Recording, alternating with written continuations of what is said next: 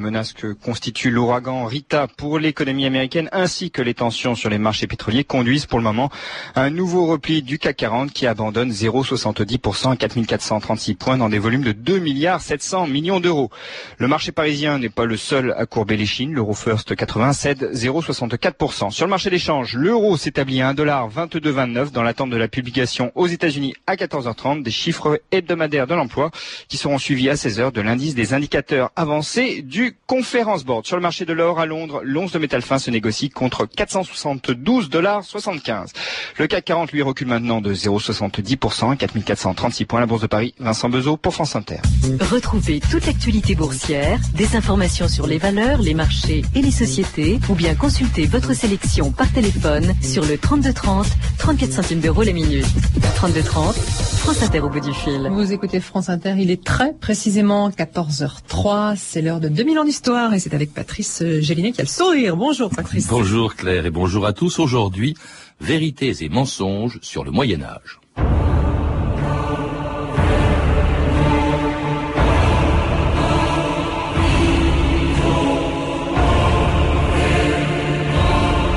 Le Moyen Âge est merveilleux, c'est notre western. Georges Duby.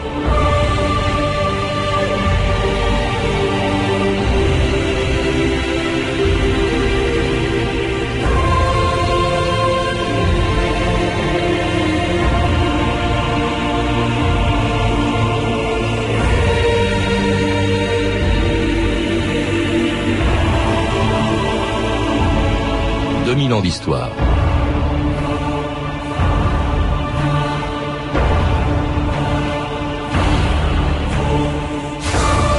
Les préjugés ont la vie dure et le Moyen Âge une mauvaise réputation. Qu'un cyclone jette des millions d'Américains sur les routes, qu'une famine au Niger, un génocide au Cambodge ou une guerre en Bosnie tue des millions d'hommes et de femmes, ou que le fanatisme religieux détruise deux tours à New York, tout cela nous paraît aujourd'hui tellement inconcevable qu'on pense aussitôt à ce moment que serait, dit-on, le plus obscur, le plus sanglant et le plus rétrograde de l'histoire de l'humanité, le Moyen Âge. Même si les siècles de Hitler, de Mao et de Ben Laden n'ont pas de leçons à donner à ceux de Tamerlan et d'Attila, même si les carnages de 14-18, les camps d'extermination nazis ou le sida ont fait infiniment plus de morts que la guerre de Cent Ans et la peste noire, même si les tribunaux staliniens valaient bien ceux de l'Inquisition, on continue de croire que le Moyen Âge avait le monopole de toutes les violences, de toutes les injustices, de toutes les misères et de toutes les calamités de l'histoire. La peste La peste La peste C'est la peste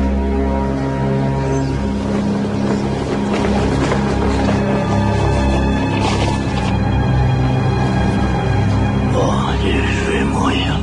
Vous avez dû infecter beaucoup de monde. je vous entraînerai tous sur le coin dans la mort.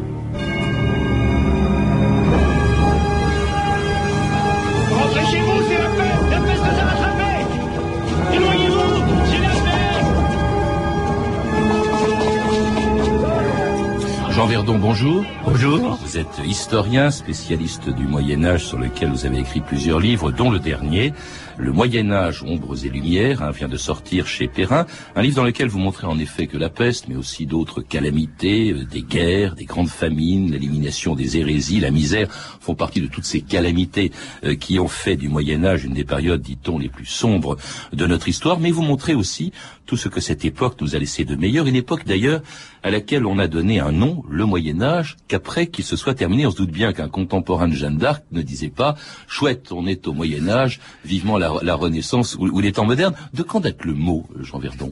Le, le, terme Moyen Âge a connu successivement plusieurs sens. D'abord, ce terme désigne la période entre la venue du Christ et le jugement dernier. Puis, une seconde, un second sens, c'est la période entre l'Antiquité féconde et la Renaissance. Et enfin, à la fin du XVIIe siècle, il y a un obscur faiseur de Manuel qui publie un ouvrage parlant du Moyen Âge depuis euh, Constantin le Grand, c'est-à-dire au début du IVe siècle, jusqu'à la chute de Constantinople, donc au milieu du XVe siècle.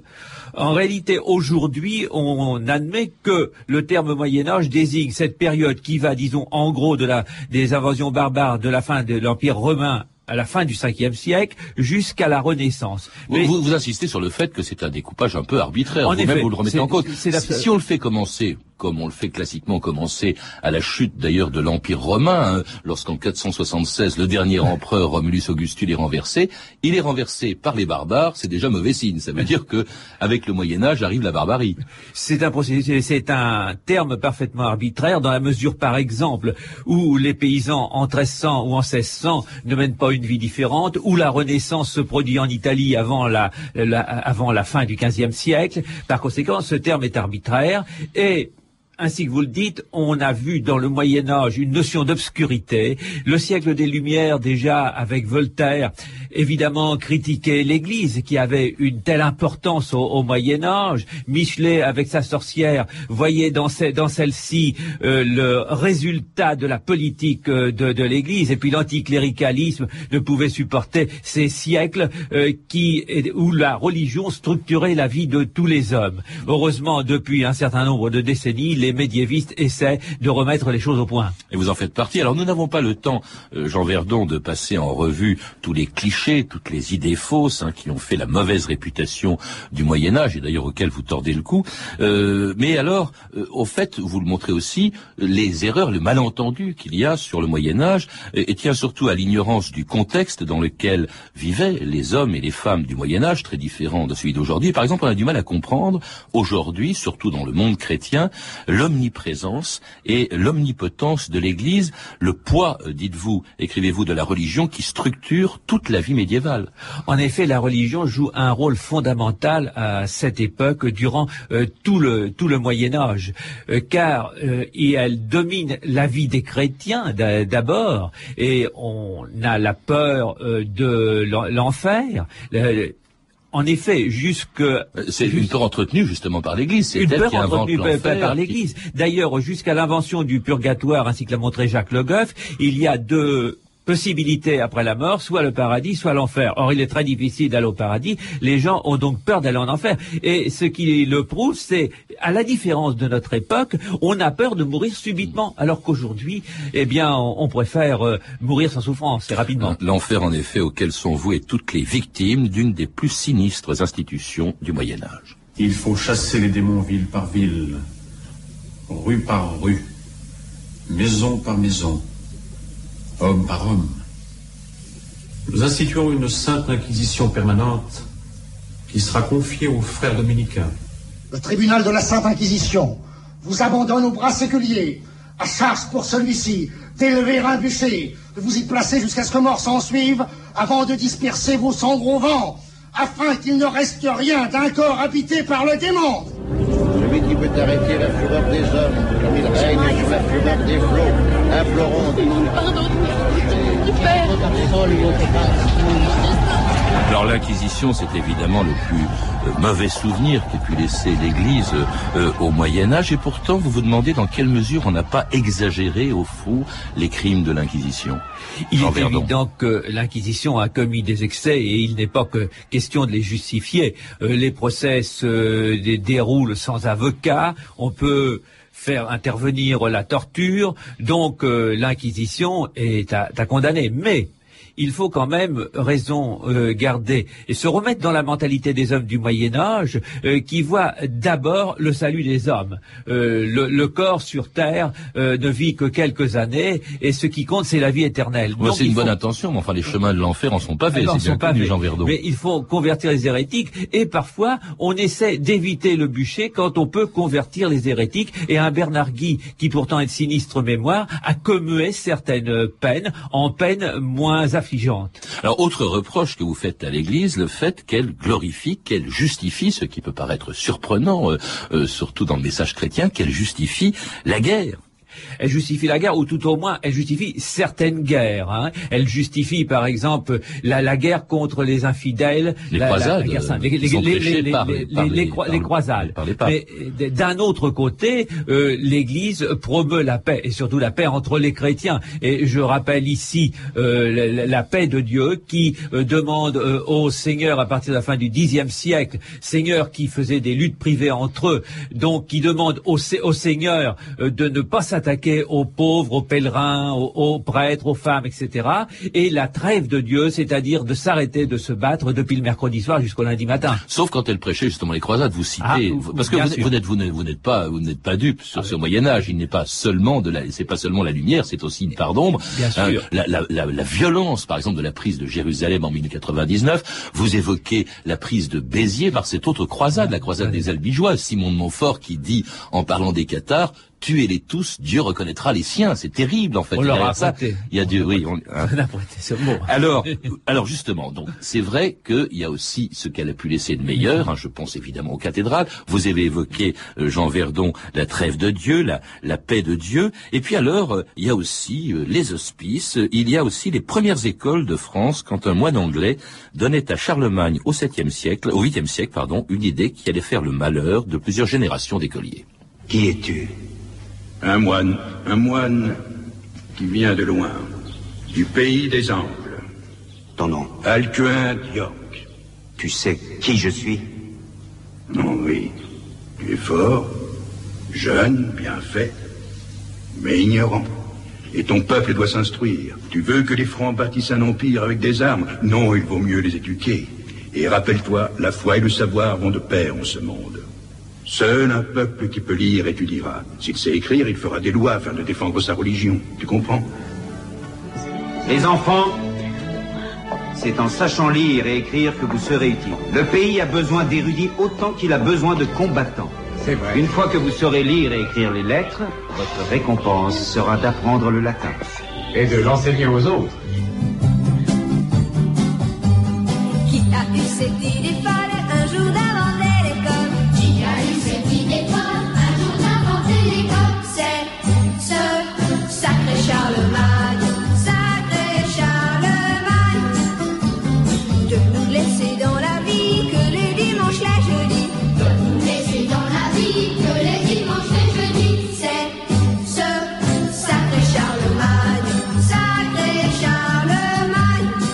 Ce n'était pas Jean Verdon, pardonnez-moi, un chant grégorien, mais France Gall qui a eu au moins le mérite dans les années 60 de rappeler ce que euh, l'école devait être euh, au Moyen Âge et à Charlemagne.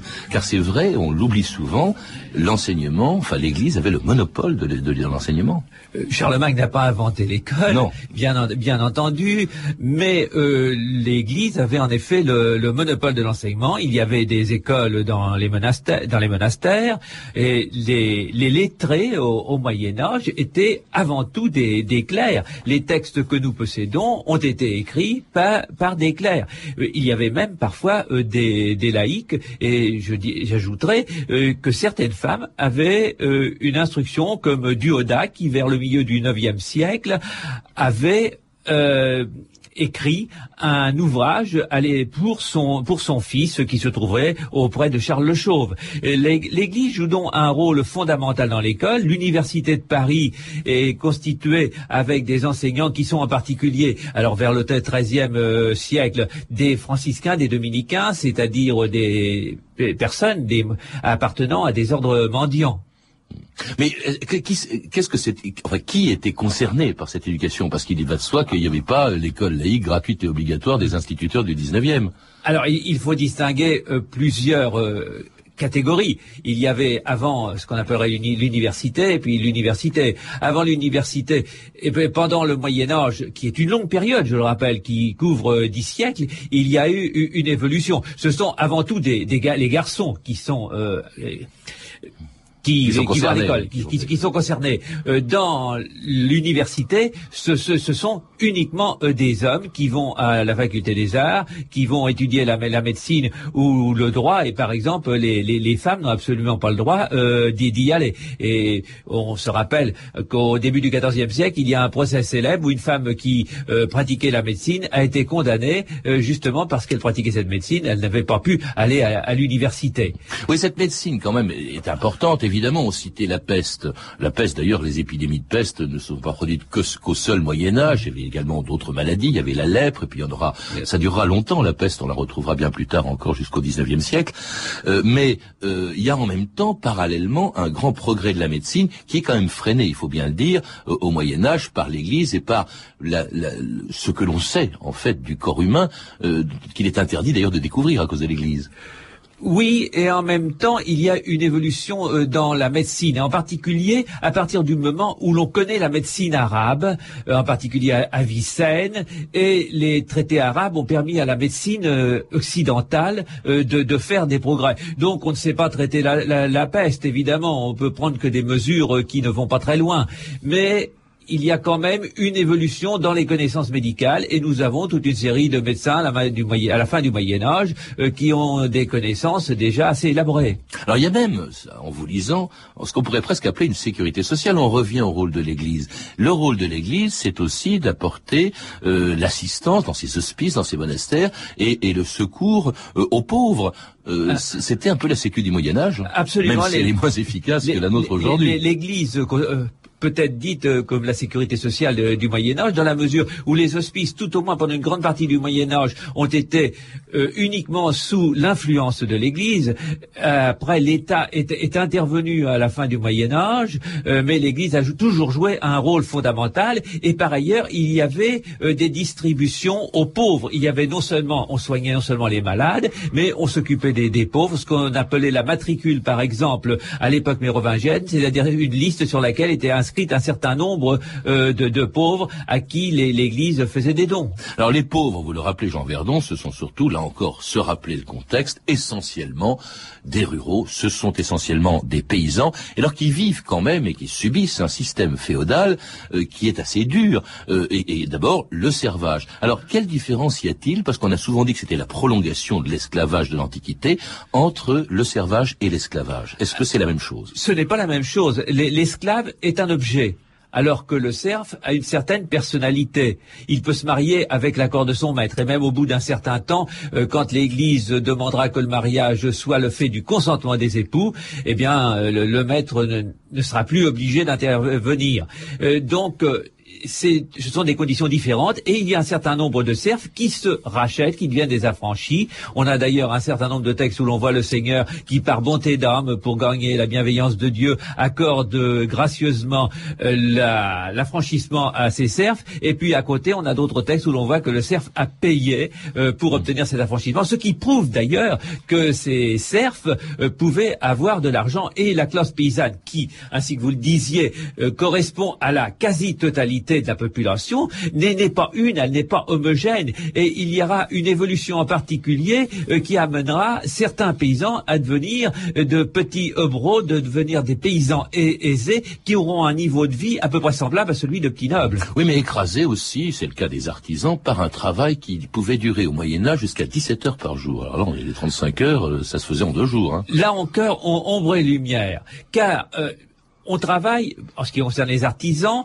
en fonction de la durée du soleil. Il est évident que l'été, euh, le soleil se lève très tôt, se couche très tard, donc la journée dure très, très longtemps. Mais l'hiver, elle est moins longue. Euh, D'autre part, il y a toute une série de, de fêtes qui sont chômées. On ne, on ne travaille pas le dimanche, on ne travaille pas après les vêpres le samedi. Il y a toute une série de, de saints euh, qui sont fêtés, on ne travaille pas le jour de leur fête. Et ces saints sont nombreux. Ils ne sont d'ailleurs pas dans le même nombre selon les diocèses.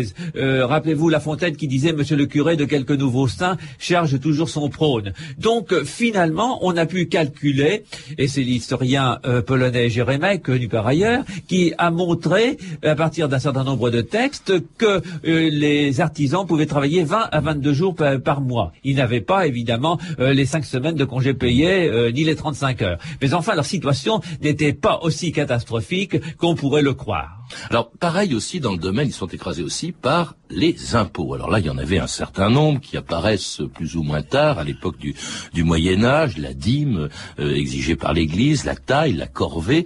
Là aussi, c'est un... il faut rappeler quand même que euh, plus tard, bien plus tard, bien après le Moyen Âge, la Révolution française sera euh, déclenchée en grande partie euh, à cause de l'impossibilité de réformer les impôts, ou plutôt de la volonté qu'avait la population de le faire.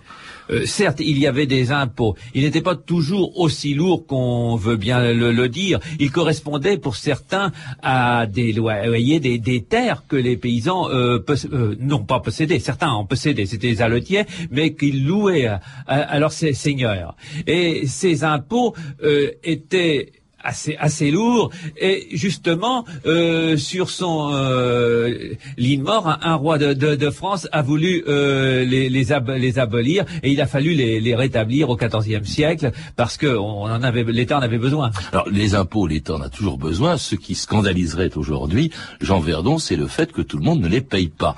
Euh, c'est le cas des puissants. Vous ah. avez tout un chapitre sur les pauvres, mais tout un chapitre aussi sur les puissants qui ont évidemment une réputation assez détestable et qui, qui, qui perçoivent un impôt, notamment qui est la corvée, alors qu'en revanche, ils n'en touchent aucun. Alors, vous vous rappelez aussi que, au fond, ça, ça a révolté euh, les gens après le Moyen Âge, parce que en échange de cet impôt, il n'y avait plus rien.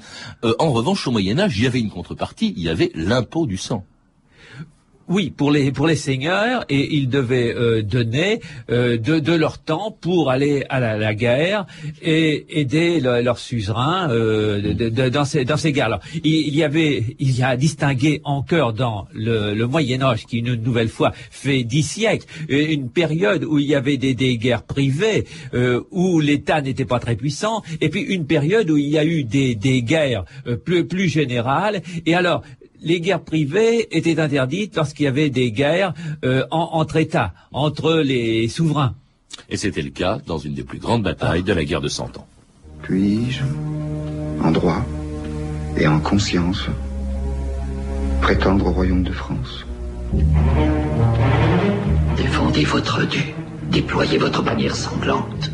Vos frères, les rois et les monarques de la terre s'attendent tous à vous voir vous dresser, Majesté, comme jadis les lions de votre sang. Maintenant nous sommes résolus, et avec l'aide de Dieu et la vôtre, noble muscle de notre puissance, la France étant à nous, nous la plierons à notre autorité.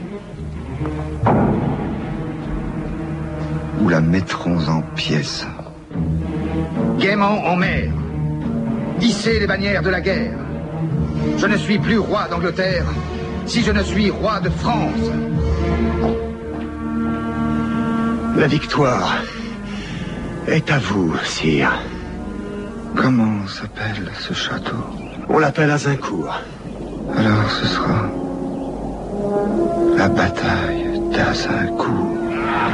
Vous connaissez bien vos postes Dieu soit avec vous tous Et c'était la bataille d'Azincourt, un des plus grands carnages, Jean Verdon, d'une guerre de 100 ans, dont vous rappelez aussi qu'elle n'a pas vraiment duré 100 ans, qu'elle était entrecoupée, mais c'est quand même, tout, il y a tout un chapitre aussi sur la violence au Moyen Âge, et c'est peut-être aussi un, un, de ses aspects les plus sombres de cette période. Le Moyen Âge est une, une époque violente, c'était évident. Euh, si l'on cherche les différents types de guerres, on voit d'abord euh, des, des, guerres privées, des guerres entre les seigneurs. Il a fallu que l'Église intervienne justement pour essayer, non pas d'empêcher complètement, mais tout au moins de réduire la violence de ces seigneurs. Il y a euh, les, les, guerres entre États, et la guerre de Cent Ans est évidemment un de, des exemples les plus pertinents. Et Azincourt en particulier a été un carnage pour la, pour la noblesse française. Il y a eu des, des invasions, deux types d'invasions. Euh, les invasions barbares au début du Moyen Âge et au 9e, 10e siècle, les, les Normands, les musulmans, les Hongrois? Mais il faut quand même euh, dire que la guerre ne doit pas être considérée comme la, la guerre actuelle. Euh, de la première infiniment à deuxième... plus meurtrière d'ailleurs. Et oui, c'est ce que j'allais dire. Les guerres actuelles sont infiniment plus meurtrières et il n'y a pas d'arrêt dans ces guerres. On ne peut pas imaginer une guerre de 200 ans euh, qui ne s'arrêterait pas par moment entre 1337 et 1453, qui sont les, les dates que l'on donne à cette guerre, où commencent ces opérations et où elles finissent avec la bataille de Castillon. Eh bien, euh, il y a des, des trêves qui durent longtemps. Mmh. Alors, il y a tout un chapitre qui est passionnant aussi. On n'a pas parlé, je voudrais qu'on l'évoque pour finir, le statut des femmes. Hein. Euh, les femmes, la femme au Moyen Âge, euh, c'est quand même euh, quelqu'un. La vie n'est pas très drôle pour elle. Vous citez d'ailleurs Georges Duby dans votre livre, Duby qui disait ce monde, parlant du Moyen Âge, ce monde est masculin. Seuls les mâles y comptent. Et c'est vrai qu'elles sont à l'écart, les femmes. Mais il faut Oui, nuancer. Hein, aussi. Oui, oui et non. Nous connaissons les femmes par des textes qui sont le fait de clercs lettrés, c'est-à-dire pour qui la femme représente le péché. Et il y a évidemment une euh, misogynie à l'égard des femmes. les, les- les bûchers de sorciers, c'était surtout des bûchers de sorcières. Oui, mais il faut signaler que ces bûchers de sorcières ont été, ont eu surtout lieu au XVIe siècle. Euh, ça a commencé vers le XIVe, XVe, mais elles ont- cela a explosé au, XVIe siècle. Euh, Elles donc- avaient aussi, elles exerçaient, contrairement à ce qu'on croit souvent, des pouvoirs, ne serait-ce que Jeanne d'Arc, euh, Aliénor d'Aquitaine et beaucoup d'autres. Absolument. Elles, Elles avaient pouvaient- des fiefs. Euh, certaines pouvaient euh, diriger des, des fiefs à partir d'un certain moment, à partir du moment où le fief est devenu héréditaire et où le, mari ou un avoué pouvait euh, exercer le, service d'hoste à la place de la femme, elles ont dirigé les fiefs. Et puis, je dirais surtout, et les, les femmes ont exercé un pouvoir qu'on ne voit pas. Ce sont les, les centaines, les milliers de femmes, des paysans, qui à l'intérieur de la maison euh, dirigeaient cette maison, euh, nourrissaient la famille, faisaient les vêtements, élevaient les enfants, et de toutes ces femmes, euh, les chroniqueurs ne parlent pas. Oui, mais on dirait que c'est pas forcément gratifiant. En revanche, ce qui l'est plus, vous l'évoquez, c'est le fait que la femme était vénérée. Ce sont les femmes du Moyen Âge qui ont inspiré l'amour courtois, les troubadours. Certes, il faut quand même euh, nu- nuancer dans, dans la mesure où l'amour courtois est quelque chose de littéraire qui touche avant tout la, la classe aristocratique, mais il a eu une influence et on a dit peut-être avec quelques- exagérations que l'amour était né au XIIe siècle. En tout cas, il y a un art d'aimer qui s'est créé à cette époque. Merci Jean Verdon. Ben, J'aurais aimé qu'on puisse euh, vous entendre plus longuement réhabiliter euh, le Moyen Âge, comme vous euh, le faites dans votre livre, comme vous nous donnez d'ailleurs envie de le redécouvrir, comme vous le faites, je répète, dans votre livre, un beau voyage dans le passé euh, euh, qui euh, nous donnerait presque l'envie d'y revenir, comme le faisait ce chevalier égaré au XXe siècle dans un film célèbre qui nous servira de conclusion. Ah, c'était beaucoup plus accueillant autrefois. On faisait brûler des arbres entiers. Il y avait de beaux tapis sur les sols et les murs. Il n'y avait pas une soirée sans jongleurs, ménestrels et ribaudes. Ah, c'est sensationnel comme il raconte bien, on a l'impression d'y être. Non? Je suis du temps de Louis le Gros. Je dois retourner dans mon temps. Mille ans nous séparent. Je suis Godefroy, Maury de Malfette, comte de Montmirail, d'Apremont et de Papincourt, fils d'Aldebert de Malfette et de Thibaut de Montfaucon. Où est mon donjon? Où sont mes hours et mon pont-levis Et mes oubliettes? Ils sont toujours intacts. Je dois retrouver mes oubliettes. Partons. Non mais attends Il n'y a rien de bon ici pour nous.